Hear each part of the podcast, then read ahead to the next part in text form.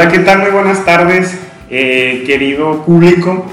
Estamos muy contentos, muy emocionados de presentar este nuevo proyecto, este podcast que titulamos Te voy a decir por qué.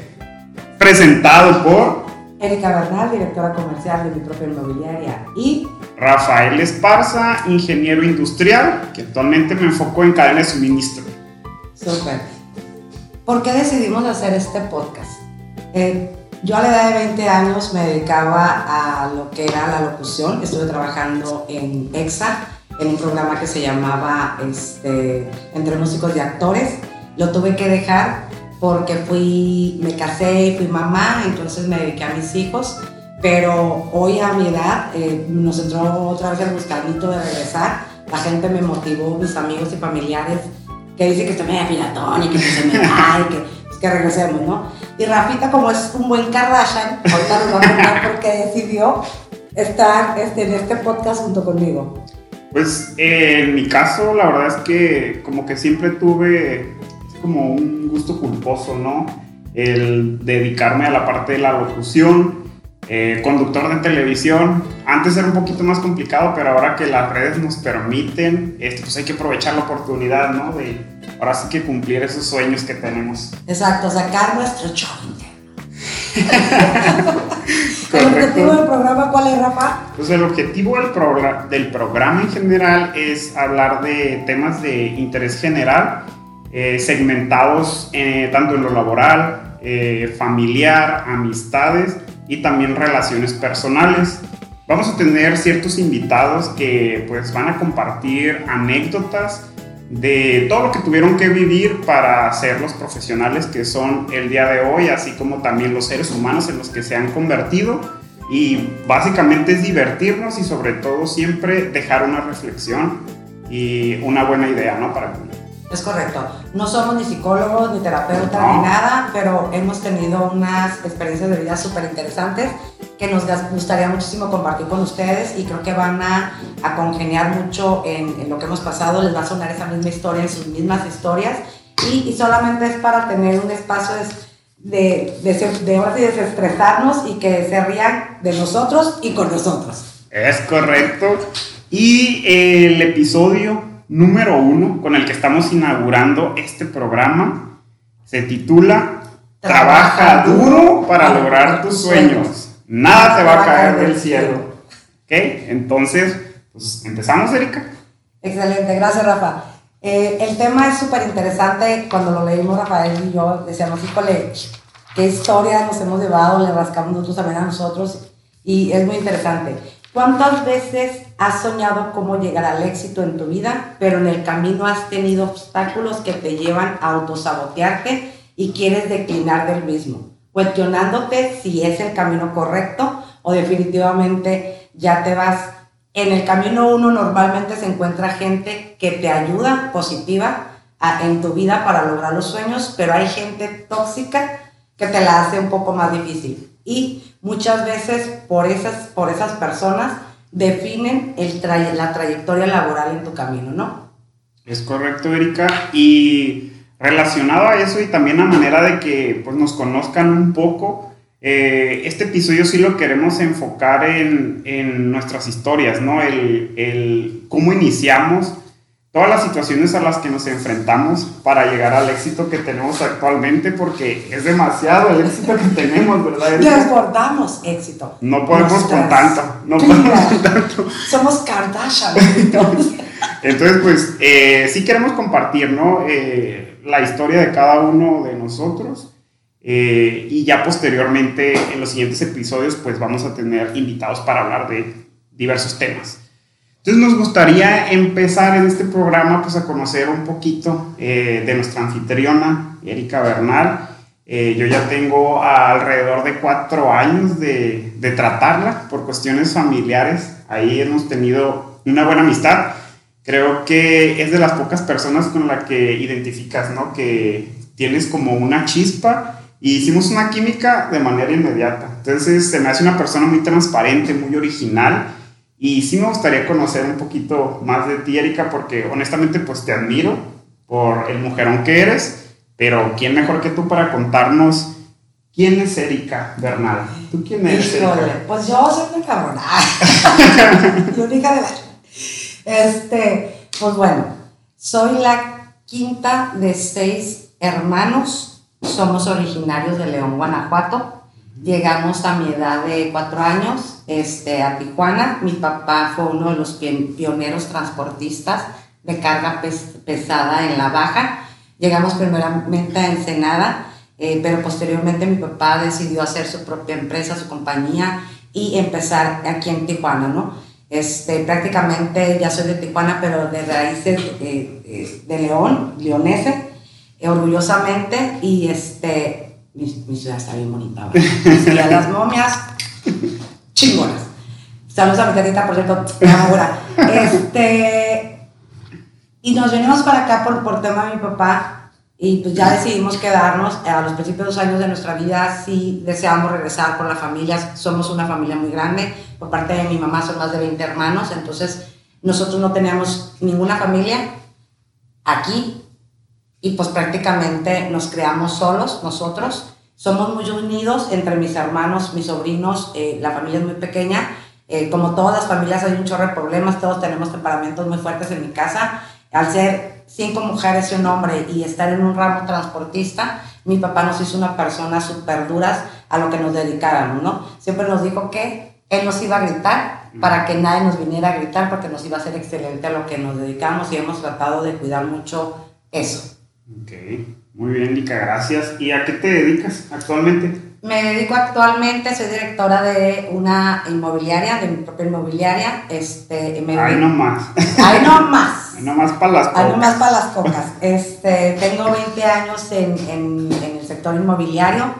Este, comencé en esto. Un tiempo estuve separada de mi marido y pues a ser eh, mantenida de él. Eh, me dijo un día que pues me dijo un día que si pues me separaba, que pues que no me iba a dar dinero, ¿no? Porque así, así te lo aplican todos los hombres. Cuando les dices que te vas a ir, déjenme con señoras conocedoras, normalmente los hombres dicen, si te vas a ir no te voy a dar dinero. No es cierto, sí te dan, pero primero te hacen el drama, ¿no? Entonces, yo como soy muy digna y no me gusta pedir, dije, pues me voy a meter a trabajar. Yo no sabía nada del sector inmobiliario. Inicialmente empecé trabajando en una estética donde originalmente me arreglaban el cabello cada semana porque trabajaba en ese tiempo. Le ayudaba a mi hermana en una empresa de, de importación este, de equipos médicos. Eh, cabe mencionar que mi hermana Patti, que le mando un beso, este fue una de las, de las importadoras más grandes de equipo de, médico en, la, en, la, en, Tijuana, moviéndole a, a, los mayores hospitales, tanto en San Diego como aquí, este equipo, y más siendo mujer, ¿no? Entonces ya ayudaba yo en el tema de, de la logística, pero después decidí yo empezar sola mi camino y me acuerdo que la estética me decían mis amigos, me ¿cómo te voy a dar trabajo si todas las semanas te peinas aquí, estás loca, o sea, me va a matar tu marido, que no sé qué Total, me dan el trabajo, yo empezando a lavar cabello, a limpiar la estética, las, las estaciones de los, de los que te peinan, de los maquillistas y de los ah, pinturistas. Y posterior dije, no, yo tengo que hacer algo más de mi vida. Tengo que dedicarme a, a, algo para mantener a mis hijos porque no había regresado con mi esposo. Pedí la oportunidad de trabajar en una inmobiliaria muy fuerte aquí. Me pedían que tuviera la carrera o de arquitectura o de derecho les decía que yo no había estudiado eso, pero que era una persona que aprendía muchísimo y que me diera la oportunidad. Entonces, diario, diario, diario iba a la oficina y pedía la oportunidad y me decía, no, es ya contratamos. Entonces yo no sabía aceptar una por respuesta y diario, diario iba con mi hija chiquita, tengo una hija de 23 años, Sacheri, que te amo, te adoro mi vida. Este, llevaba a Sacheri, todos los días se les decía a Sacheri, pon cara así como de, como de niña, así triste para que nos den el trabajo. Y esa chiriponilla, su cara. Y decía, llegaba y pedía la oportunidad hasta que una vez el director de esa compañía, eh, Omar, te mandó un beso aquí, el arquitecto Omar Calabario, me dijo, te voy a dar la oportunidad porque si alguien le ha puesto mero esfuerzo de venir diario, me imagino que vas a ser una persona constante porque me lo has demostrado al diario venir. me da el trabajo, yo no sabía qué hacer, ¿no? Entonces empiezo a no ser arquitecta e ingeniero. Obviamente no me recibieron muy bien porque los arquitectos e ingenieros viendo una entaconada, pero planchado, Kardashian y todo, decían, esta que vas, sí, yo siempre anduve súper nice en la obra, me decían, esta que va a ser aquí, entonces me trataban súper mal, los arquitectos e ingenieros me veían como que, ay, está bonita, pero está tontita. Sí, un poco el machismo. El machismo, porque como una mujer les va a decir cómo debe estar una propiedad. Entonces, me acuerdo que yo me enfoqué en que, a ver, no sé, yo prefiero, yo siempre he tenido un lema que se dice, prefiero ser pendeja una vez por no preguntar, que ser pendeja toda la vida por quedarme, ¿sí? O sea, con la duda, ¿no? Entonces yo todos los días preguntaba, era la, que quería trabajar de lunes a domingo, me iba bien tarde. Entonces, a la larga, pues la verdad, me había ganado el respeto de toda la gente de la obra, ingenieros, arquitectos, ¿sí? Eh, dirección, ¿por qué? Porque eso fue lo que me ganó estar en ese lugar de cero, o sea, de no saber absolutamente nada. Estuve en el departamento de calidad, que era entregar viviendas. Nuestro trabajo era revisar que todas las unidades estuvieran perfectas para entregar al cliente una vez escriturado y yo no sabía nada. Entonces tuve que aprender desde armar un plano, leer un plano, ver que llevaba una propiedad, que tenía que fijarme un desplome de una pared, una bajante de un pluvial, todo, hasta que llegó un momento y me da mucha risa que hoy por hoy muchísima gente en el medio piensa o que soy, o que soy arquitecto o que soy ingeniero y les tengo que matar la cura. No estoy no, en una de esas. Pero hablo como tal porque realmente me dieron la oportunidad de esto. Y una persona muy importante que marcó mi carrera fueron dos, el arquitecto Juan Manuel Lozano, que era el, encargado de calidad en, en, esta empresa muy grande, nacional, reconocidísima, este, que me dio la oportunidad, pero me exigió muchísimo, fue muy duro conmigo porque no creía en mí que lo pudiera lograr y me exigió y me siguió hasta que le demostré que sí. Y el ingeniero Raúl Baez, que ahorita en donde colaboró, él está ahí trabajando, y me decía, bueno, no lo puedo creer, me dice que en calidad llegaste de cero y ahorita tienes hasta tu propia compañía que se dedica hasta construir. Estoy tan orgullosa, me dice, de que de verdad te la creíste, o sea, te metiste de raíz, ¿no? No, pues ahora sí que mis respetos y por eso estás pues donde estás ahorita, Erika. Y sí nos gustaría saber cuál fue el sueño de Erika, el sueño desde niña.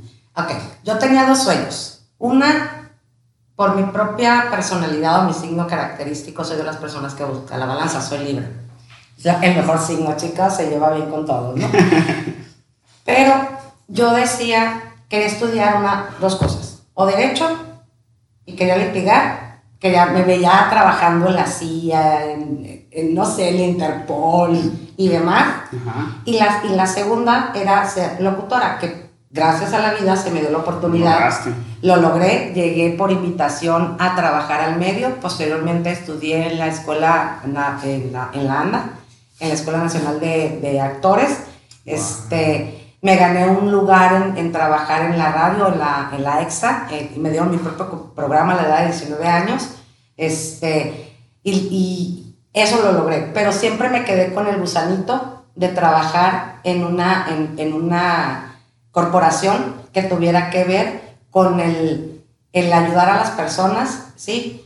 cuidar a los niños, no soporto el maltrato infantil y no soporto el, el maltrato de los animales, entonces yo decía, no, pues yo voy a hacer eh, voy a estudiar Derecho. Ya cuando me adapté un poquito más a todo lo que tenía que ver con ello que me di cuenta que no todo se maneja con leyes, que no muchas veces el, el, el, las leyes están de tu lado para ayudar a las personas más necesitadas, déjame si me pues sí. Ay, sorry.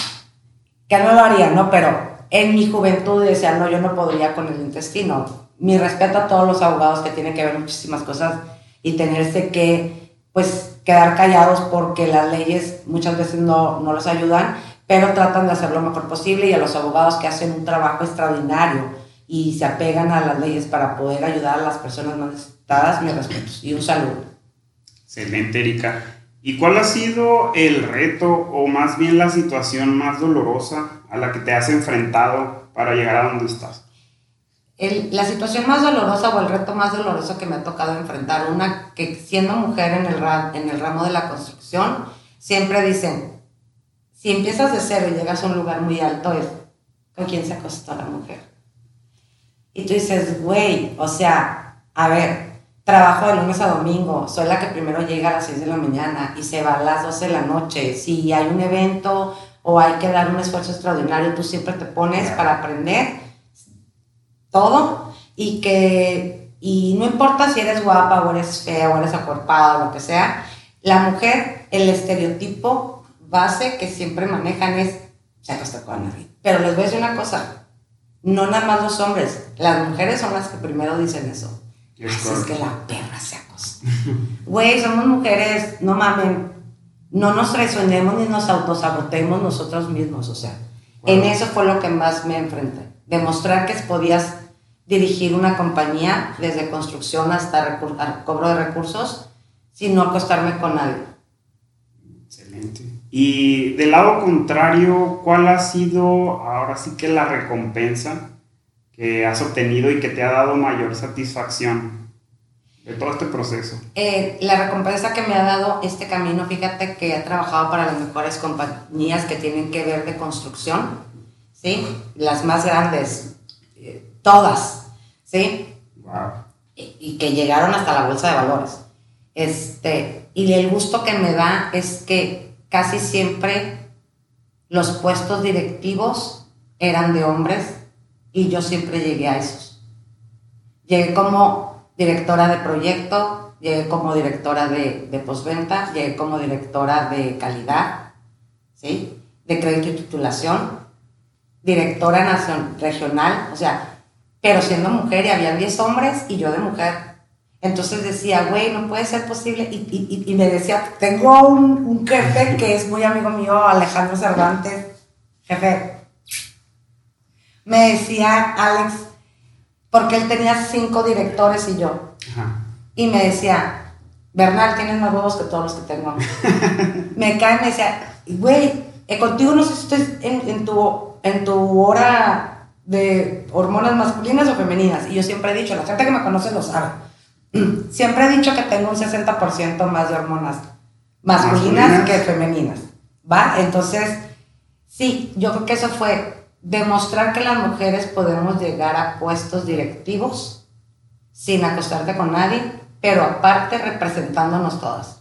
Y considero que en la actualidad ya es más, más común, ya ha habido más apertura, hay eh, muchísimas mujeres ¿no? dirigiendo empresas y la verdad, este, pues ya estamos un poquito más preparados o más abiertos en la mentalidad, ¿no? Para, pues, aceptar que así debe de ser, ¿no? Hablando de la parte de igualdad y todo eso. Claro que aparte la mujer es, muy, la mujer es multitask, ¿no?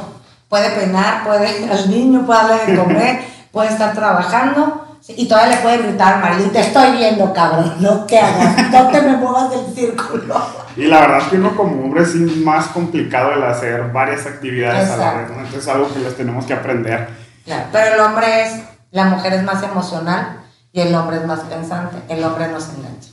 Y la mujer con el corazón. Uno lo deja ahí. Exacto, no te, no te enganchas, ay, vale, ya pasó, esto es trabajo, vamos, vamos al chupe. Y la mujer no, vas a ver, cabrón te voy a voy a cobrar. Ajá, así somos. ¿Recuerdas tú a una, a qué persona este, marcó tu vida, pero de manera positiva? ¿Qué, ¿Qué persona marcó mi vida de manera positiva? Y te llevó a donde estás actualmente. Eh, Alguien que te inspiró. Una persona que me inspiró positivamente, pues fue una dualidad, porque yo compartía, cuando, te digo que, que, pedí trabajo en una desarrolladora muy grande aquí, había una, una compañera de trabajo que era la, la, jefa de nosotros, que era una chava que tenía mucho carisma, mucho, tiene mucho carisma, mucho fuerte, Jacqueline Galindo, te mando un súper abrazo, amiga. La Jackie er, es una chava con mucho carisma, trabajadora movida, este, pero era muy dura y muy directa y, muy cruel para decir las cosas, Entonces, este, eh, me marcó porque yo la veía llegar yo a ese nivel. Ella era gerente de nosotros y yo la veía toda glamurosa, toda fashion. Aparte, ella se relacionaba con artistas porque anteriormente ella trabajaba eh, como las que venden los paquetes para en los hoteles, que vienen los artistas que les den los paquetes. Ella trabajaba en reservaciones, entonces conocía mucho artista y demás. Entonces, todo, su, todo, todo ese decía, wow, qué padre, quiero ser de así. Y demás. Yo ya tenía mis dos hijos, ella era soltera, entonces decía, qué padre, ¿no? O sea, que puedes hacer eso. Ella me inspiró positivamente, pero era, a veces era tan dura que, sí, esa pinche ya que te tropieces. pero me motivó a crecer. Claro. Sí me explico a decir, no, yo puedo. Aunque tenga mis dos hijos, yo puedo, yo voy a crecer, voy a llegar a un puesto directivo. Entonces, me marcó así. Son personas que sacan la, la mejor versión de ti, ¿no? Sí, sí, sí, claro que sí. Y yéndonos al lado este, contrario, ¿no? Eh, ¿Recuerdas a una persona pues negativa que también marcó tu vida, que, pero de alguna manera también influyó eh, en lo que eres ahorita actualmente? Sí, sí, una persona que influyó, una, eh, eh y esa ni la voy a nombrar. Ya sabes quién eres. Ya, ya sabes quién eres. te estoy viendo. Y no te tengo en Facebook, güey. Este, sí, había una persona muy tóxica en mi oficina que era la que te decía que hacía sus comentarios de, no, güey, seguro se acostó con fulano. Y empezamos juntas en, en, la, en, el mismo camino, las dos pedimos la oportunidad de trabajar en el, en el área de postventa, ¿sí? Este, ayudándonos. Eh, y nos ayudamos en todo, nos, eh, nos echamos la mano. Pero luego yo luego empecé a sentir eso de, de que me llegaban comentarios de que esta chava decía y esto porque yo iba creciendo más y, y, y esta chava se juntaba con la gente correcta según la gente famosa de la oficina, pero era de esa manera crecer. Ay, soy la amiguis de la amiguis y de seguro me van a dar el puesto. Entonces, dije, güey, o sea, ni me estoy acostando nada con nadie, voy a demostrar que no, eso no es verdad, pero aparte te voy a callar la boca ¿sí? De que voy a llegar a un puesto muchísimo más alto y tú te vas a sacar chiquita, y así fue, Rafa. Así fue, o sea, terminó nunca creciendo por envidiosa, porque aparte la gente envidiosa, lo único que avienta, y eso me queda muy claro, cuando tú apuntas así, este dedo te está apuntando, pero estos tres están regresando. Correcto, karma. es karma, entonces es cierto, tú debes de apoyar a la gente que colabora contigo para ayudarlas a crecer. Decía este, Alex mi jefe, que si tú no jalas, al, hay una diferencia muy grande entre jefe y líder. El jefe es el que te manda, te exige te, y te callas porque soy tu jefe. No, es capataz. Es capataz, exacto. Y el líder es el que te ayuda a crecer, ve tus cualidades, las, las hace exponenciales y ve tus áreas de oportunidad, porque no son áreas de error, no son tus errores o tus áreas, de, oportunidad. oportunidad. Es correcto. Sí, cuando un jefe o un líder o lo que sea te diga, es que tus errores, no, mis errores ni madres, tú quién eres, no eres Dios, no eres quién. Correcto. mis áreas de oportunidad son trabajar en esto, ¿sí? Entonces, cuando te ven tus áreas de oportunidad y las transforman positivamente para que tengas un equilibrio entre lo emocional y lo laboral, eso es ser un buen líder. Entonces, a mí siempre me han preguntado, ¿tú qué te consideras? Yo me considero líder. ¿Sí? Y eso se percibe. Exacto. Entonces es lo que cuida uno, ¿no? Muchas gracias, Erika. ¿Cuál consideras que ha sido tu mayor logro laboral? Cuando estaba como gerente de operaciones de crédito y titulación en, en una empresa y llegó, fíjate, mi tocaya, eh, eh, Erika Tawada, te mando un beso, amiga. Y, este, y otra amiga, este, Fátima Espillar, que también, mujeres directoras de, de plaza, muy competitivo, pero internacionalmente. Este, este desarrollador tenía presencia ya internacionalmente, ya iba a Brasil, y la directora que estaba ahí, antes de irse, me dice, toca ya te voy a decir algo. Si tú te enfocas, vas a tener el puesto mío, y lo puedes tener. Y Fátima me dijo, bueno, ya estás lista, te cedo mi puesto de dirección, yo me voy a ir a otra ciudad, pero tú te vas a quedar con el puesto, me dice, porque tú lo has ganado. Entonces decía yo, y yo no me sentía preparada en ese momento, Rafa, porque imagínate llevar el departamento de obra, de costos, de crédito, de tutelación, de ventas, de prospección. O sea, de mí dependían, estoy hablando de casi 300 personas en la compañía. Wow. En menos de 30, sí, 33 años. Entonces dije, híjole, o sea. Bien morrita. Bien morrita. Entonces, ese fue mi mayor logro. ¿Y cuál consideras que ha sido tu mayor logro personal? Mi mayor logro personal es mis hijos. Mis hijos son... Quiero llorar. Se vale, se vale llorar. sí se vale, pero no voy a llorar. Hasta el último. Tengo tres hijos. Tengo un hijo de 26, acaba de cumplir Andros. Andros, mi vida, eh, fue el que me estrenó como mamá. Este, Sasheri eh, tiene 24 y Adri, que es mi corazón, es un niño especial, tiene Asperger, que eso después vamos a hablar de ese tema. Este, Rafita y yo compartimos un sobrino en común, Sí. que también niño es con capacidades especiales. Saludos al Mateo. Saludos, Mateo, y al Max, y, este, y a todos, a todos los Esparza. Este, por eso nos conocemos Rafa y yo, porque somos tíos de, de un sobrino en común. Este, y pues son nuestra vida, yo creo que son nuestro Sí. corazón, son lo que nos da la luz. Mis hijos son mi mayor logro, te voy a, te voy a decir por qué. Ahora sí, por. Ahora ya aplica. Sí. Mis hijos son mis amigos, este, mis mejores amigos. eh, tenemos una relación y una comunicación súper abierta. Ellos saben que me pueden tocar cualquier tema, que su madre jamás los va a juzgar. Yo también fui joven, yo también cometí errores y siempre les pedí que si un 6 me sacaban en su vida, en la escuela, que fuera de ellos. Me decía Andros, amá, vale, aunque sea copiado. No, que sea tuyo. Entonces, mis eso es mi mayor logro. Mis hijos son, hoy por hoy, si yo llegara a faltar mañana, Rafa, yo sé que ellos pueden mantenerse solos, Qué bonito. sacar a mi hijo adelante, que dan todo por su familia y que me adoran. Sí. Y que me adoran. Mis hijos, yo sé, y siempre lo he sentido, yo siempre le digo a mi esposo, no soy merecedora de lo que tengo, porque me dan de más, Ah, de más.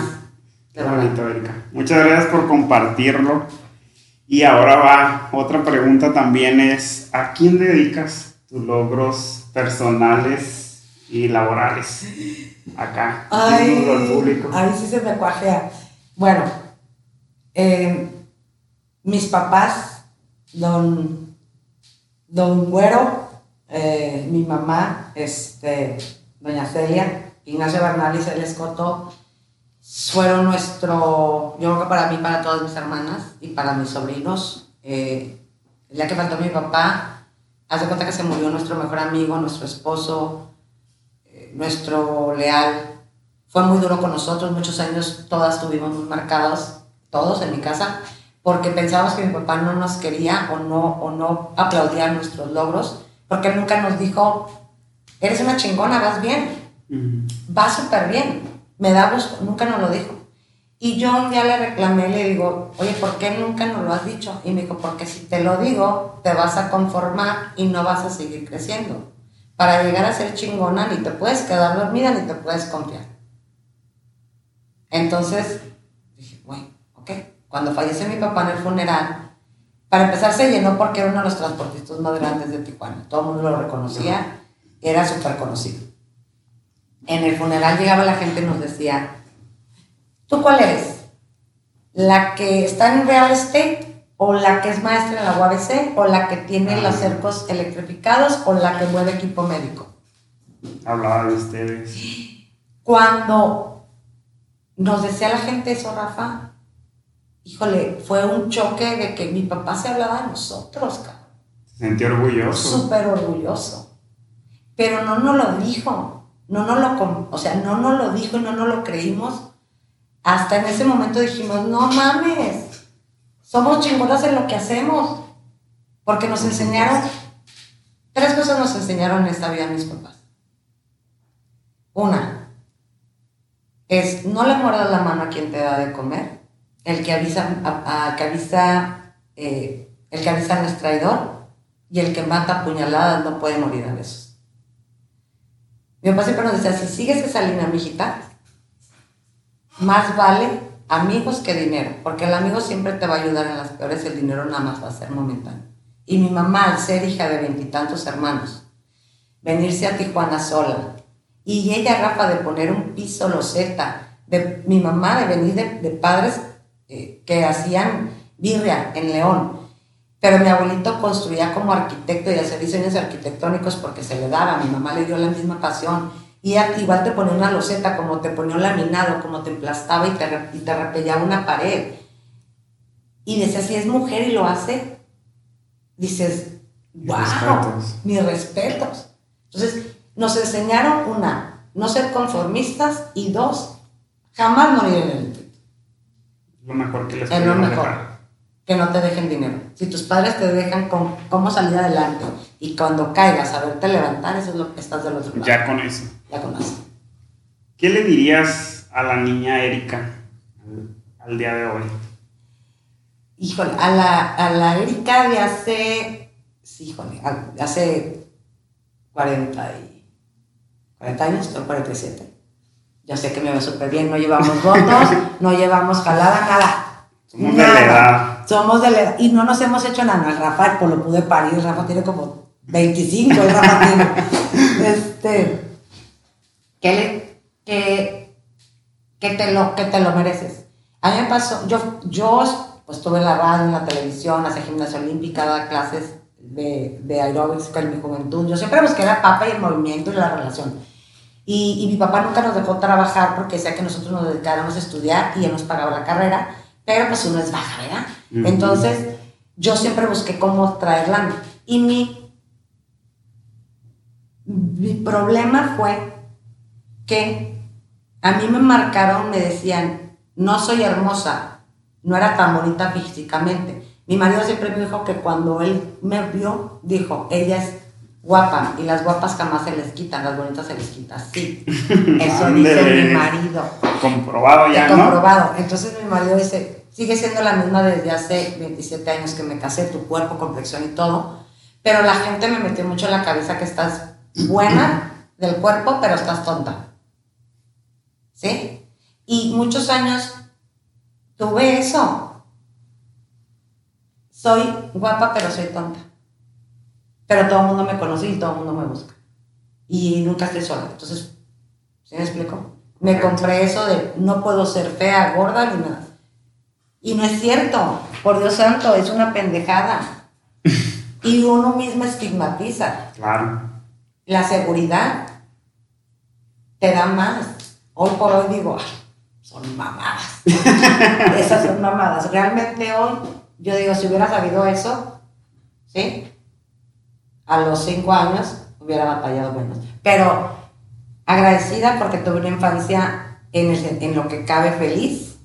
Este, mi mamá siempre nos apoyó, aunque mi papá siempre fue muy duro de, de carácter y nos corría a los novios a balazos porque nos corrían a balazos.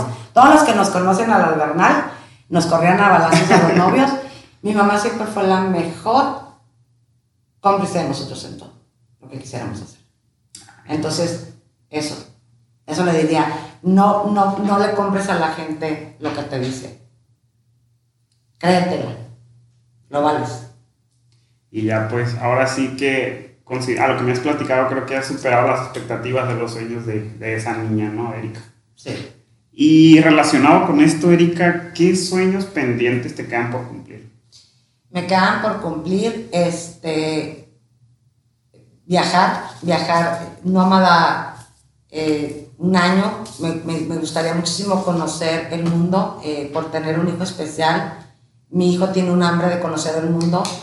Y yo también llega un momento en tu vida que tienes que tener una congruencia con lo que haces de laboral, con lo que disfrutas en tu vida. Entonces, es, mi trabajo me da para viajar, o sea, para poder viajar y no descuidar tu negocio, ¿sí? Porque tengo 20 años haciendo esto, 24/7, 360 días al año, jamás he dejado de, de atender a un cliente por, por el compromiso que tengo de la atención y no dejaré de hacer diferente. Pero yo creo que viajar un poco más este, y mi inmobiliaria abrirla en otras, en otras ciudades, en otras ciudades y poder ayudar positivamente a gente que tiene hijos, que no se puede trabajar en un horario normal, pero quiere tener unos ingresos decorosos para sa- sacar a su familia adelante, eso, ayudar a otras personas. Excelente. Entonces, pues todavía queda bastante por, por hacer, pero pues ahora sí que tienes la juventud, la energía y lo más importante, la chispa. Perfecto. Eso, ya estamos del otro. Pues muchas gracias, Erika, por compartirnos tu historia. Eh, va a ser un gusto seguir compartiendo contigo este proyecto. La verdad te lo agradezco mucho el que me haya seguido la cura, ¿no? En esto que, pues para mí era como pues un sueño, pero de esos que pues no haces nada para lograrlo. Creo que eh, la vida o el universo te pone a las personas, ¿no? Adecuadas en el momento adecuado. Y pues tú me has estado jalando, ¿no? Para echar a andar este proyecto. muchas gracias. No, al contrario, Rafa, yo siempre digo que las cosas no son casualidad, son causales de algo, ¿no? Entonces, este, yo al contrario, agradecerte, Rafita, eh, pues como dice, ya tenemos un ratito de conocernos, somos tíos en común de un, de un sobrino especial, de, con condiciones especiales, no especial, es, sí, es, es especial.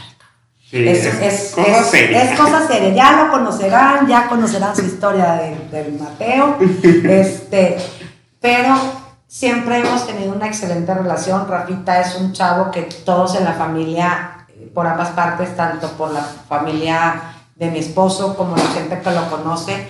Cuando, cuando nos viene el nombre de Rafita decimos es un chavo súper comprometido, súper amoroso con su familia. Él, él, da lo que sea por sus hermanos, por sus sobrinos.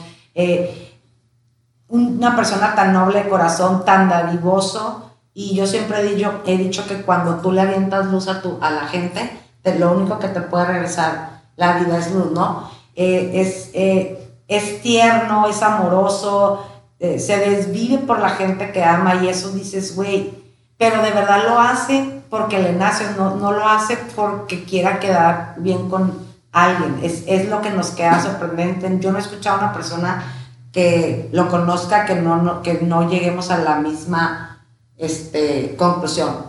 Eres un chavo de admirarte, Rafa, trabajador, responsable, amoroso, dadivoso y siempre hemos deseado que el universo te regrese todo lo que das y aparte tú llegas y brillas, o sea, lo que emanas cuando estás al lado de una persona, dice que hay dos tipos de personas, las que te da brillo y que te da energía. Esa es la gente positiva que va a desear que siempre te vaya bien y la persona que te, cuando te, va, te da cansancio es la persona que se les llaman vampiros.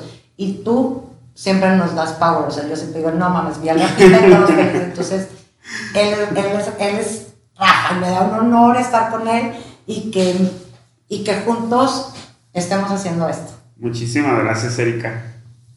No, pues yo feliz. Oye, pues te quiero preguntar, porque fíjense, a pesar de que nos conocemos, hay un respeto de nunca andarnos metiendo en preguntas de esto. De hecho, yo, no, yo, yo todo lo que le dije a Rafa no lo sabía. No, eh, lo voy conociendo también. Y de hecho, cuando hicimos las preguntas, no quisimos responderlas para que fuera, pues, sorpresa de quién éramos cada uno, porque pues somos los tíos de Mateo, ¿sí? Pero no habíamos hablado de estas, eso hemos hablado de pendejadas y más. de eso un montón. Un chingo. Pero no habíamos hablado de nuestra historia de vida. Entonces, ¿quién es Rafita? ¿Quién es Rafa Esparza?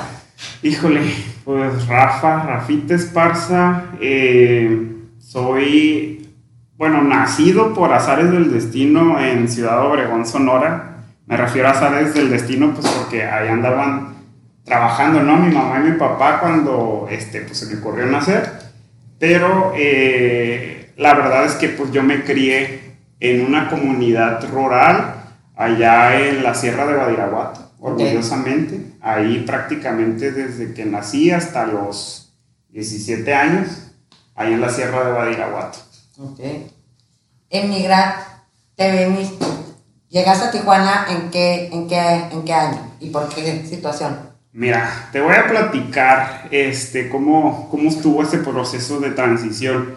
Eh, pues donde yo, yo crecí, de hecho a mí me tocó todavía la época en la que pues todavía no había ni luz, no luz eléctrica, eh, no había televisión, eh, la, dos o tres personas en el rancho, yo creo que las de dinero pues tenían televisiones y la utilizaban y la echaban a andar pues como con luz solar y todo eso, ¿no? Que para nosotros fue una super tecnología. Entonces, este, pues básicamente yo crecí así, la verdad una vida muy bonita, muy pacífica, eh, en contacto 100% con la naturaleza pero de alguna razón yo este, siempre como que no me sentí parte de, como que de, ahí, como que algo me decía que había vida más allá, ¿no? De, de, esa vida eh, en la comunidad rural, la cual pues sí agradezco mucho haber vivido ahí, pero yo tenía como esa inquietud de que qué hay más allá, ¿no? Em, entonces, desde chiquito, desde que tengo uso de razón, yo, este, mi sueño hablando del tema de los, de los sueños y trabajar duro para lograrlos, mi sueño era vivir en la ciudad y yo me imaginaba siempre trabajando este, en una computadora, independientemente de lo que sea, pues yo trabajando este, en una computadora. Entonces, eh, yo sabía que la única manera como de lograrlo definitivamente era eh, enfocándome 100% en la parte de los estudios, porque hablando de, pues mis papás, como hablabas hace rato tú de, de tus papás, a lo mejor en mi caso no me podían dar lo, lo material, ¿no?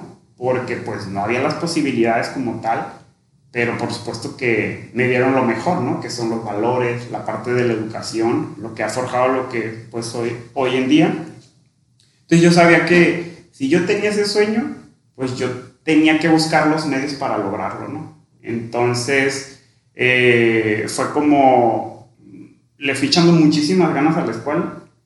Eh, siempre quise ser el mejor, ¿no? En la parte de la escuela, ser destacado, pero pues sí eran salones de muy poquitos alumnos, ¿no? Eh, comparados con los que son acá en la ciudad. Entonces, este, pues básicamente ese sueño, ¿no? Fue el que me movió a, ahorita ya te iré contando como que, este, el trayecto que tuve para llegar acá a lo, que es la ciudad, ¿no? ¿Eres el número de cuántos hermanos, Ramita? Soy el número 7 y soy el super pilón porque eh, te puedo decir que ahorita tengo, pues sí, eh, eh, sobrinos, por ejemplo, de mi edad, incluso sobrinos un poquito más grandes. Entonces tengo 22 sobrinos en total. Mm, sí me tocó crecer de cierta manera como, en teoría, hijo único, porque pues ya cuando nací ya la mayoría de mis hermanos ya tenían hecha su vida, ya no vivían con mis papás, entonces sí crecí como hijo único y a la vez muy consentido, ¿no? Por parte de todos ellos.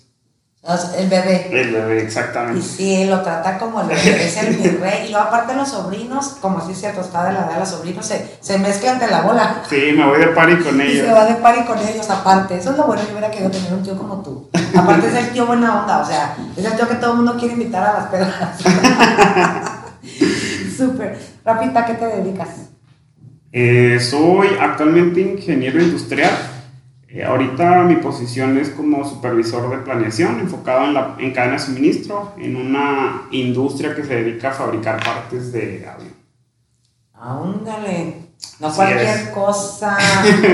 Agua, Rafa, te pueden llevar los rusos, ¿eh? Trucha ahí. Trucha. Y luego estás soltero. Yo checo los currículums de las candidatas, ¿eh? No, ya para que se cuiden. Para que se anoten. Para que se anoten, aguas. Rafita, ¿cuál fue tu sueño a lo que te ibas a dedicar?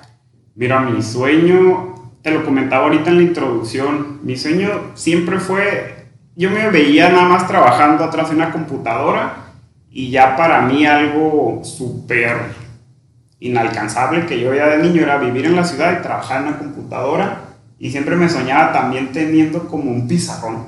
Eran como que los sueños, ¿no? Este, que, que, me movieron, ¿no? Desde niño. Y me gustaría compartirte, pues, la parte del trayecto como para alcanzarlos, ¿no? Eh, cuando yo me empecé a dar cuenta que había, este, pues, una vida más allá de, de la parte rural y de, y de todo esto, de, pues, estar en contacto con la naturaleza, es cuando, ya como en quinto o sexto de primaria, pues ya me empezaban a llevar a competencias académicas a la ciudad. Entonces, ya cuando yo empezaba a interactuar como con otros niños eh, de ciudad, para empezar a mí yo tenía una idea de que eran este, muy fresitas, ¿no? Y, y, de alguna manera, este, pues sí me sentía como un, poco inseguro, ¿no? Yo siempre tenía la idea de que por ser de ciudad eran mucho más inteligentes, ¿no? Entonces, pues mi mamá me decía siempre este, que no, que yo, que yo dijera que nunca dijera que no sabía aunque no supiera. Entonces muestra seguridad. Entonces me acordaba mucho como que de esa frase de mi mamá, de, eh, de que dijera, este, de que nunca dijera que no sabía, ¿no? Entonces, pues ya básicamente esas interacciones fue lo que dije, ¿sabes qué? Pues yo quiero este, en algún momento venirme a la ciudad y pues le voy a echar muchas ganas, ¿no? Para, para que así sea, ¿no? ¿Cuál fue el reto doloroso que marcó tu vida para llegar a donde estás ahorita? Considero que el reto más doloroso fue el tener que salirme de mi casa eh, siendo tan chico, porque pues tenía 17 años, iba a cumplir ya 18 años. Igual por la misma situación, eh, pues del lugar donde vivía, que pues prácticamente pues tampoco había teléfono, eh, el venirme para acá a una ciudad tan grande, a un estilo de vida totalmente diferente y el tener que hablar con mis papás a lo mejor una vez al mes, porque no había el teléfono, la comunicación estaba muy complicada en aquel momento, y el verlos nada más una vez al año. Entonces yo creo que eso básicamente fue, fue lo más complicado. Y también el proceso de transición, ¿no? De vivir totalmente en ciudad, a, perdón, en rancho y venirte a lo que es la ciudad eh, me gustaría comentarte ahí algunas anécdotas que tuve, de hecho. Este, cuando yo decidí que estudiar, no precisamente lo decidí porque en ese momento dijera, puta, es que este es mi sueño y, y eso me emociona. Como que desde chico siempre fue como muy realista. Dije, voy a, voy a soñar, sí, pero voy a tener sueños a corto plazo que yo sé que son alcanzables. Porque ahorita no me puedo dar el lujo de soñar a este, irme a Televisa porque pues no tengo los medios. Ahorita pues la verdad tengo que estudiar algo de lo que haya trabajo. Entonces en aquel momento, eh, hace pues ya 18 años, vivía una hermana aquí, ella estaba trabajando como auxiliar contable y me dijo, pues aquí hay mucho trabajo, de, hay mucha maquiladora, este, está la carrera de ingeniero industrial y fue como este, decidí venirme a, estudiar acá. ¿Por qué? Porque era una, era una carrera segura, era lo que iba a tener trabajo, entonces por eso decidí venirme aquí a la ciudad, ¿no? Entonces, al momento de venirme para acá, este, mi primera interacción como con Tijuana fue cuando tuve que venir a hacer el examen de admisión. Okay. Entonces, en aquel momento, mi hermana pues no me podía llevar, ¿no? Este, a la escuela eh, al día del examen. Entonces me mandó con un vecino que también iba a ser vecino de mi hermana aquí en Tijuana, que iba a hacer también el examen de admisión, ¿no? Entonces, pues ahí nos subimos en los taxis, que eran guayinas, no sé si te acuerdas. Sí, horrible. Entonces ya llego yo este, a la, al tecnológico a hacer el examen de admisión, pero llego y veo edificios, ¿no? como escuela, pues un chorro de aulas, un montón de alumnos. Entonces, la verdad ahí sí, este, me sentí como que me partió un rayo. Dije, ¿qué estoy haciendo aquí? Aquí por lo científico. O sea, yo ni de chiste voy a quedar en esta escuela. O sea, yo venía de una modalidad en el rancho que era educación media superior a, a distancia. La modalidad era que los maestros fungían como asesores. Tú eras autodidacta. Ah, Tú investigabas, ellos te resolvían dudas, etc. Yo dije, yo no tengo las herramientas. Entonces sí fueron como unos segundos de pensar y decir, ¿sabes qué? Pues no voy a hacer el examen porque ni de chiste voy a quedar. Pero venían las palabras de mi mamá, ¿no? Este, nunca digas que no sabes. Y pues hay las palabras de Doña Lola. Me impulsaron a hacer el examen. Saludos, Doña Lola. Y ya este, eh, tocó que hacer, hacer el examen. En aquel tiempo el examen era de dos días. Me regreso al rancho porque tenía yo, yo era el, el, el, que organizaba la fiesta de graduación de la prepa en aquel tiempo, pues tenía que contactar a la banda, que quién iba a hacer los frijoles puercos y que todo el que el chilorio. Entonces, este, había un teléfono en el rancho. En la tienda del rancho había, había una bocina, así con un palote altísimo, estaba una bocina y ahí llamaban por la bocina. Entonces, cuando te llamaban por teléfono, literal gritaban por la bocina. Entonces le dije a mi hermana, pues tú me avisas, le digo, cuando den los resultados del examen. Entonces ya en la bocina, ¿no? Este, escucho la bocina la mañana que sea. Rafael, hijo de Doña Lola, tiene llamada por teléfono en 15 minutos. Y ya por la vecina ahí de mi mamá. Rafa, que te hablan por teléfono y agarró la moto pedorra, así le decía una motillo que tenía. ¿Agarró la pedorra? Agarré la moto pedorra y me fui corriendo. Para mí yo creo que ha sido uno de los momentos como de más tensión de mi vida porque he sido a hacer un parteaguas en mi vida. Claro. Entonces ya llevo Si no quedabas, se te mataban sí, ya, y si salías. Ya iba a valer, ¿no? Entonces yo sentía que mi futuro dependía de esa llamada totalmente. del cable, del palo y que, que funcionara ese día, si no Exacto. Entonces ya este, llego a la tienda, me hacen la llamada y me dice mi hermana, ¿qué crees, Rosita? Y yo, ¿qué pasó? Quedaste, me dijo, y quedaste de manera directa porque había semestre cero, el primer semestre, y de manera directa. Y yo fue como de que, mm. no inventes, o sea, en la... ¡Ay, ya perro! Dijo el rabo. No, yo ya, ya me sentía como muy... Pues, ya era Kardashian, pues. la verdad fue un momento de mucha felicidad. Dije, ya tengo la oportunidad, ahora la tengo que aprovechar y de mí depende lo demás, ¿no? Entonces ya bien contento me fui a la fiesta y todo el rollo. Entonces, este, ya me vine, eh, creo que como a las dos semanas de esa llamada me vine a Tijuana y me dije mi hermana, este, que pues tú sabes, ¿no? Todo lo que adoro a mi hermana Fabiola, que ella siempre pues me brindó todo el soporte. Eh, me dijo, yo quedé en el turno de la noche en la, en la universidad. Entonces me dijo mi hermana, no trabajes, hermano, tú enfócate en la escuela, este, yo te voy a ayudar para la escuela, ¿no? Eh, a medida de sus posibilidades. Claro, bien trabajadora la Fabi, Fabi, te amamos, gorda. Sí, exacto. Entonces, haz de cuenta que yo siempre como que fui un, un, niño y un joven como muy responsable y dije, no, yo tengo que trabajar. Entonces mi hermana se fue, eh, yo llegué como un viernes, este, ya el, el, pasó el fin de semana, mi hermana se fue a trabajar el lunes temprano, porque pues yo todavía, este, creo que tenía una semana libre para entrar a la escuela. Entonces, yo sin conocer la ciudad, ahí vienes por las 5 y 10, me fui caminando y llegué hasta donde está el Kentucky, el Kentucky que está ahí por las 5 y 10. Entonces llegué yo ahí, pedí trabajo. Este, oiga, pues fíjese que soy estudiante y la neta es que necesito trabajar. ¿Tiene seguro? Me dijeron, no, ¿qué es eso de seguro?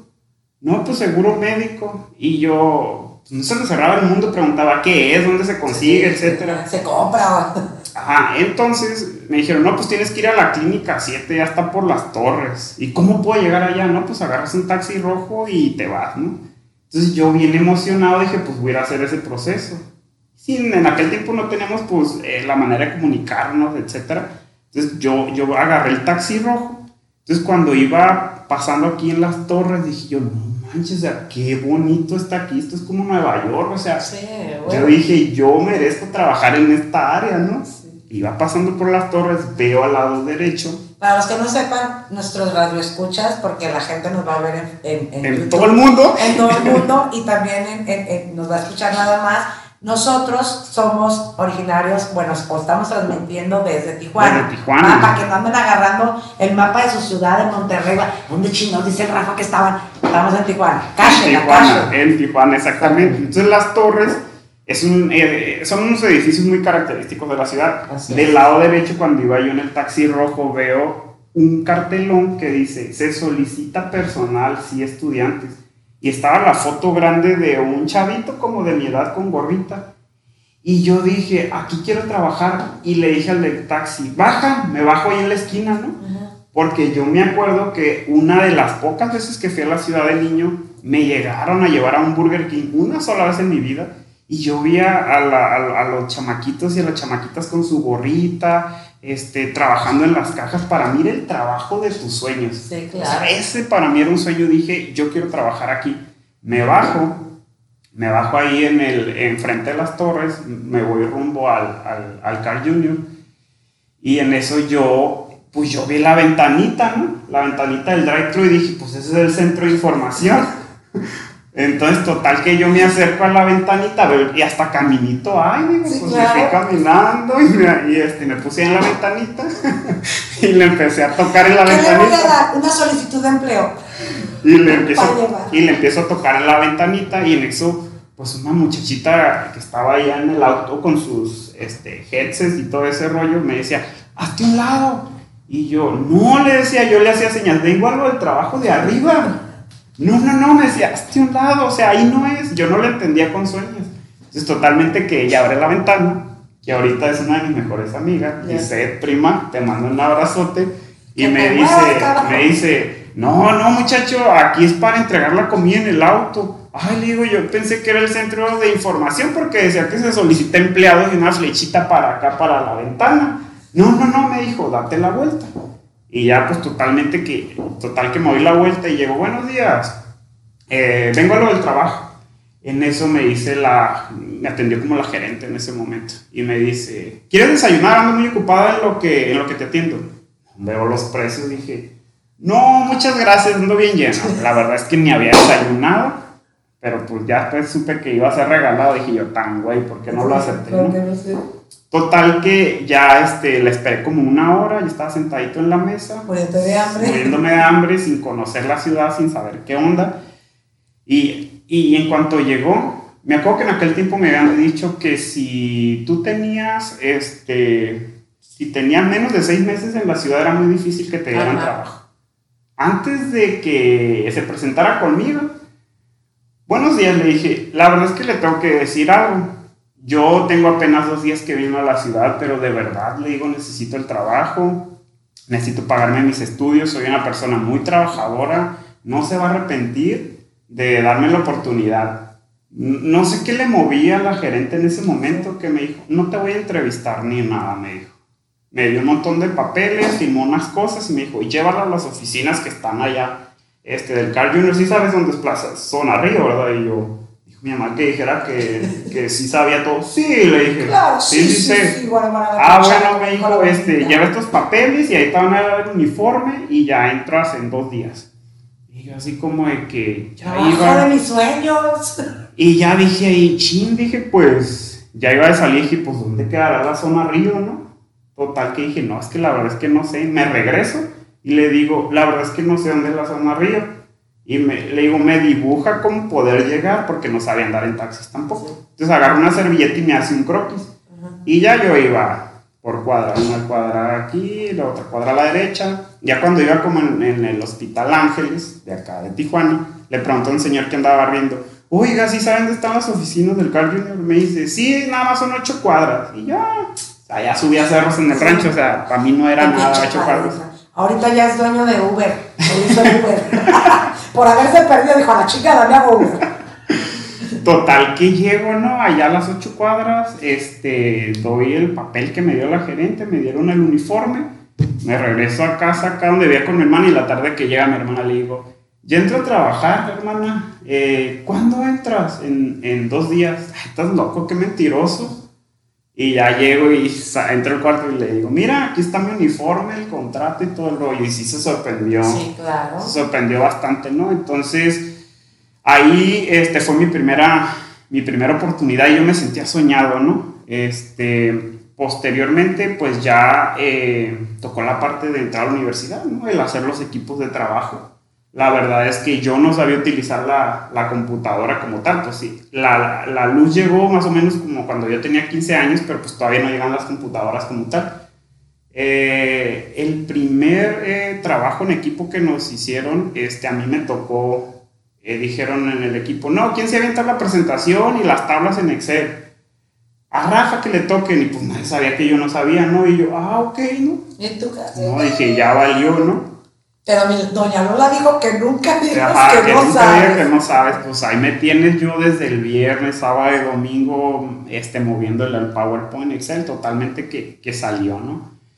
Entonces, este, como que el, el, el hecho de ir cumpliendo como esos, que a lo mejor para muchos son pequeños sueños, No, a mí me iban dando como que la pauta para empezar a soñar más grande. Entonces, como me empezó a dar la seguridad, ya pude lograr venirme a la ciudad, ya pude este, trabajar en el restaurante de mis sueños.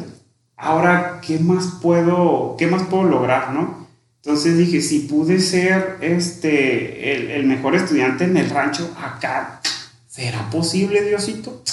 La verdad es que no creo, ¿no? Entonces, pues siempre fui muy comprometido y todo. Y ya cuando llegó el momento como de la graduación, vinieron mis papás a lo del acto académico, pues se juntan los de la mañana con los de la tarde, éramos cientos de, de ingenieros industriales.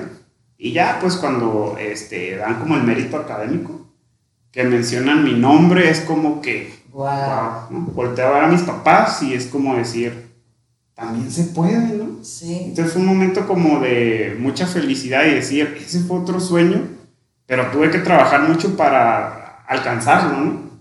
Sí, Entonces- Entonces, con el estigma de salir del rancho, llegar a la ciudad. O sea, pues fue un, un cambio muy canijo, pues. Sí, totalmente. Y más porque tú solito tienes que ir abriendo el camino, ¿no? yo siempre fui muy penoso para pedir ayuda. Entonces realmente yo me organizaba con lo que yo podía y dije, yo me las tengo que averiguar, ¿no? Para salir adelante. Entonces a lo que voy que estos pequeños, que para mí eran grandes sueños, eh, me fueron marcando la pauta de decir, ¿sabes qué? Puedo lograr más cosas.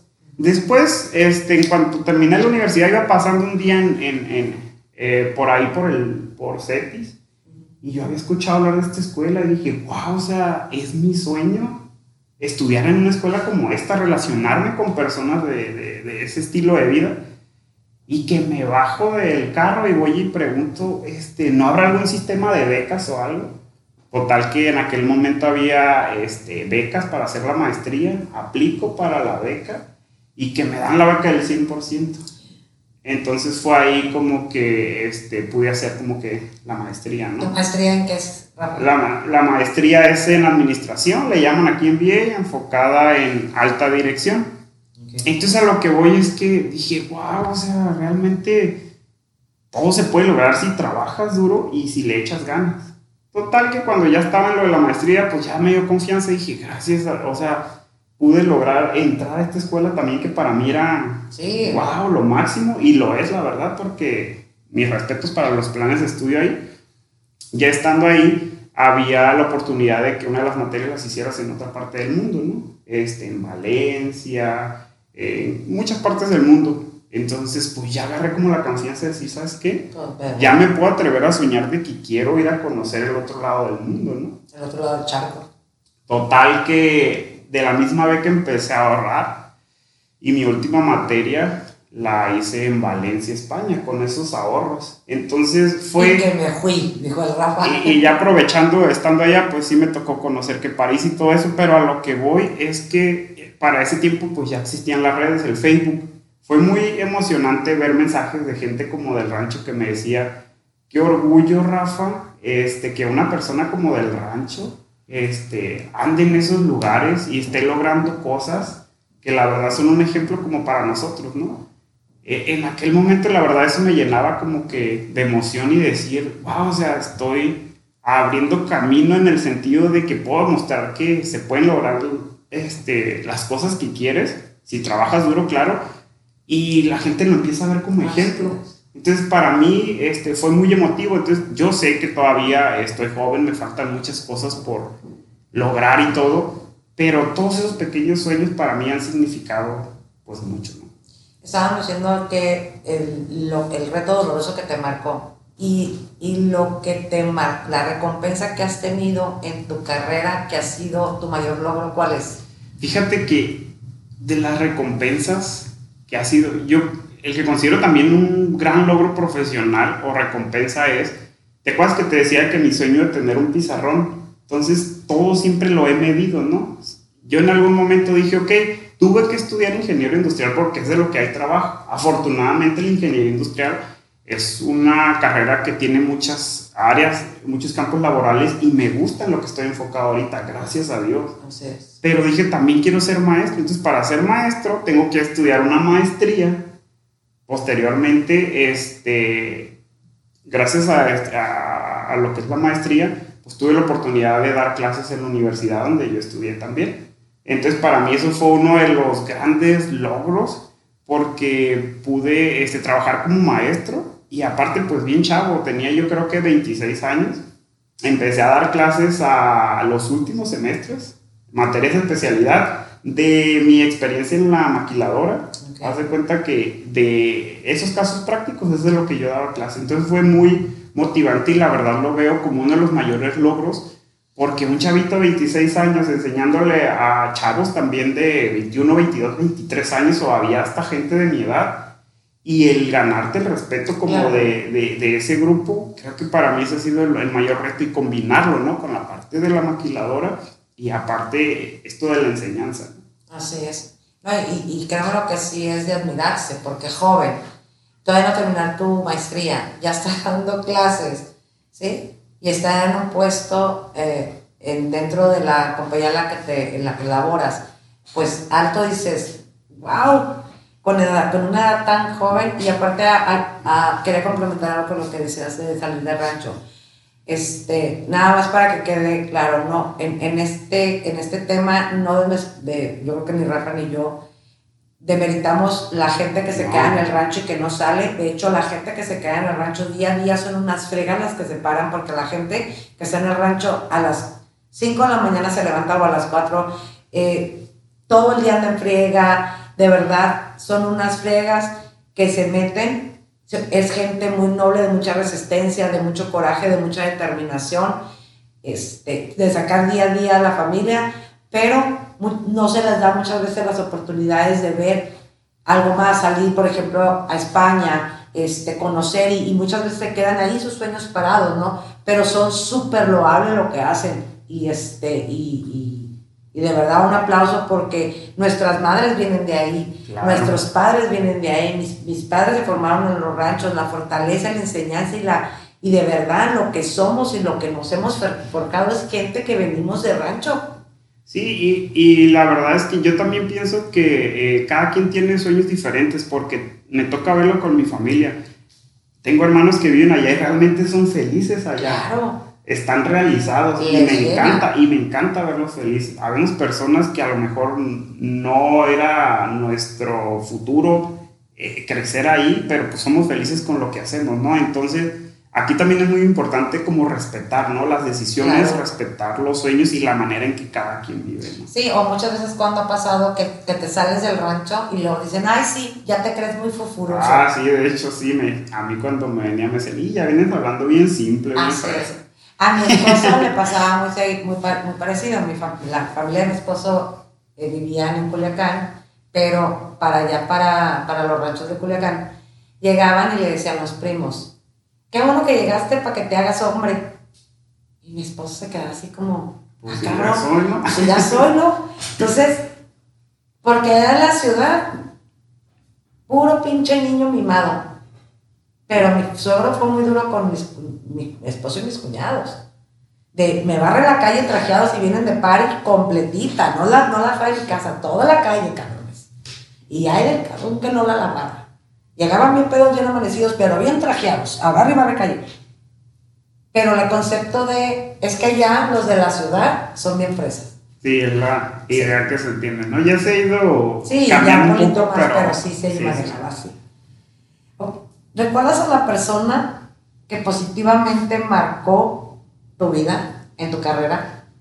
Sí, eh, yo creo que em, más que nada mis maestros, mis maestros de allá del rancho, porque fueron los que de alguna manera me em, empezaron a mostrar ¿no? el, el, el, mundo que había acá este, en la ciudad, las oportunidades, el impulso, eh, toda la inspiración, este, sobre todo los maestros de la prepa, maestra Marixa, maestro Maribel, el profe Cuauhtémoc, profe Eduardo, este, ustedes saben quiénes son. Este, ellos para mí la verdad fueron un, eh, un impacto muy positivo y que me impulsaron a, a, creer y a querer seguir adelante. Bien, qué bueno, eso es, eso es primordial. Y la persona negativa que te marcó tu vida y te llevó a donde estás. Fíjate que ahí tengo una anécdota, este, que en su momento a lo mejor sí fue una situación que, pues sí me marcó, pero ahorita le agradezco a lo mejor. Eh, yo de chavito en la secundaria, en la prepa, me dedicaba a pintar lápidas, a pintar casas. Entonces, una de las veces... Lápidas, lápidas. Lápidas de, del panteón. ¿Pero las pintaban y luego las llevaban o las pintaban no, no, no, allá en el panteón. Ahí en el panteón más, de hecho me quedé encerrado porque estaba pintando una puerta con pintura de aceite, se pegó, pero bueno, eso, eso es otra historia. Esa es otra historia. Luego les vamos a contar de las cosas que nos suceden paranormales a la gente positiva y que tiene buenas vibras, porque sí sabían que esas son las que se nos cuelgan los changos. Sí. Esa es otra historia. A ver, luego. Total que me tocó, este, me Tenía un trabajo de pintar el techo de una casa porque pues, hay gente en el rancho que, que hay gente de ciudad que tiene casa en el rancho para ir de vacaciones. Entonces yo eh, tenía un trabajo de ir a pintar el techo de esa casa. Yo creo que sí estaba este, terminando la secundaria. Entonces me dijeron, no, pues tienes que ir por las llaves a la casa de mi mamá. Iba a ir por las llaves a la casa de la mamá de, de este señor que me encargó el trabajo, ¿no? Total que cuando yo antes siempre, ah, sí, conozco a la señora, de hecho me hablaba la señora y siempre que me veía en la calle con mi mamá y eso, ay, mi niño, este, yo te quiero mucho, eres bien lindo, te veo como un nieto y yo decía, ay, ya la conozco la señora, súper linda, ahorita voy por las llaves. Entonces llego por, eh, llego, este, a pedirle las llaves, hola, buenas tardes señora, este, vengo por las llaves porque voy a pintar la casa de, de su hijo. Y su palabra fue, hasta que desquitan todo lo que se tragan a costillas de mi hijo. Para mí ese es un momento que de verdad marcó mi vida en el sentido de que dije, Dios, o sea, existe la hipocresía. Existen las perras. Y dije, en mi vida, este, me gustaría volver a pasar como por una situación así. Eh, y, y, eso, esa situación que en su momento, la verdad sí sentí como que un rayo me partió en dos Ahorita fue como de mucha enseñanza y decir, sabes que yo quiero salir adelante. O sea, no quiero volver a pasar por situaciones así. No quiero que las personas refieran de que si nos ayudan o que a costillas de ellos comen mis papás o cosas así. Entonces, no, yo le tengo que echar todas las ganas pues para apoyar a mis papás y que pues nadie tenga que decir absolutamente nada, ¿no? Entonces, al día de hoy agradezco yo esa, esa experiencia, pero sí, sí me marcó bastante. ¿Cómo puede haber gente que pueden hacer este tipo de comentarios que nos ayudan a crecer, pero son tan dolorosos en sus momentos? Qué bueno, señora. Señora, usted lo motivó. Sí, yo la verdad la veo, la saludo y Dios la bendiga, la verdad. Este, el Rafa dice Dios la bendiga, yo le digo se mamó señor. Para que vayan conociendo cómo está el tema. El Rafa es todo decente, todo, todo formalito, todo bonito. Yo soy la pelada de esta. Ella es la rebelde. Yo soy la, rebelde, pelada y sí. Pero, pues ya me conoce la gente que ya me conoce, sabe que tengo una boca de carretonera, pero pues lo que ven es lo que hay. ¿Qué chingón le damos a hacer? Así, tal cual. Oye, cuéntame cuál ha sido tu mayor logro laboral. Mi mayor logro laboral, creo que ya lo, ah, lo había platicado un poquito con, relacionado con la pregunta anterior, con lo de la satisfacción. Creo que el combinar la parte de ser maestro de universidad, de la escuela que yo estudié, y compaginarlo con mis este, funciones eh, en la industria maquiladora. Ok. ¿Y tu logro personal? Creo que mi logro personal, y del cual pues sí me siento muy orgulloso, es el el aprender como a quererme, el aprender a aceptarme a mí mismo, el que me deje de importar lo que las demás personas piensen, como que toda la vida fue, fui muy perfeccionista y siempre tratar de todo ser, hacer bien, ser buen tío, buen hijo, buen estudiante, buen todo, como para encajar, ¿no? Dentro de un círculo o etcétera ahorita realmente este, me siento muy orgulloso de ya yo tener bien claro qué es lo que Rafa quiere, defiendo mis puntos y me quiero y me acepto tal cual, ¿no? Así es, como debe de. Pero sigue siendo buena, excelente persona. Pero ya dice, no. Ya digo no. ¿A quién le dedicas tus logros personales? definitivamente. Y laborales. Mis logros personales y laborales van dirigidos a mis papás, pero en especial a, a, doña Lola, mi madre, que pues ella siempre se partió el lomo por a medida de lo posible, pues darnos lo mejor. Ahí este, siempre la acompañaba yo cuando ella iba a planchar ropa, ¿no? Ajena, pues para darnos de comer. Este, cuando pues siempre trataba de darme un peso, dos pesos para gastar, siempre darme lo mejor. Entonces todo, todo, de verdad que va dirigido a, a esta gran señora. Doña Lola, la queremos. que no. ¿Qué le dirías al Rafa de hoy? Al Rafita. Bueno, más bien, ¿qué le dirías al niño? Al niño. Al día de hoy. Al día de hoy. Pues la verdad, yo le diría que eh, no le salgo debiendo, que al contrario, este, pude darle mucho más de lo que él había soñado y que me siento muy orgulloso y que todavía este, hay muchas cosas por, por trabajar y por lograr. Es correcto. ¿Qué sueños le quedan por cumplir a Rafa? Un montón todavía, este, pues desarrollarme como en este ambiente, ¿no? En este ambiente de la farándula, como tú dices. De la guara a la cuchara. y de alguna manera también me gusta mucho la parte de cadena de suministro, donde me enfoco actualmente. Sí me gustaría ser como un conferencista reconocido como en este ámbito. Entonces, compaginar la parte de la farándula con la parte técnica que también disfruto mucho. Y no dudo que vayas a llegar porque eres un chavo súper comprometido y que, y que buscas cumplir tus sueños. Me queda clarísimo. Dios quiera, Dios quiera y así va a ser y hay que trabajar para que así sea, ¿no? Así es. Queremos aprovechar, Rafa y yo, el de, agradecer a Ismael Fernández, es el gerente de Coworking 120 que está ubicado ¿sí? en la colonia Cacho, les voy a decir exactamente dónde, en calle Miguel Alemán número 2678, Colonia América, ¿sí? código postal 22044 Teléfono para reservar este, salas de juntas o oficinas 664-5-123-100 con el gerente Ismael Fernández, que es un tipazo. El día de hoy estamos grabando aquí en sus oficinas. Muchísimas gracias, gracias. Isma. Te amamos, te queremos, sabes la admiración. Un, eh, ya le dije que lo vamos a invitar. Tiene una historia muy particular eh, de, de vida, de logros de entrega, de pasión. Eh, Isma, ya sabes que te amo, te, adoro y te admiro. Estamos, este, pues hoy aquí en sus instalaciones, nos prestó las oficinas. Muchísimas gracias, amo mi vida. Muchas gracias. Y pues vamos a pasar ¿no? ya a la parte final de nuestro programa. Y pues sigue la parte de las conclusiones. ¿Ok? Entonces, como conclusión, nosotros eh, quedamos en que pues los sueños son un punto de referencia donde si no lo imaginas, no lo construyes, por subsecuente no lo llevas a cabo, eh, pues solamente queda en el aire, ¿no? Como un buen sueño. En el proceso sí, lo vas a sufrir, en algunas ocasiones vas a querer desistir de él. Y de alguna otra manera también las personas que marcaron en tu vida de manera negativa o de manera positiva, a fin de cuentas son las que te llevaron a ser el ser humano que eres actualmente y el profesionista que eres.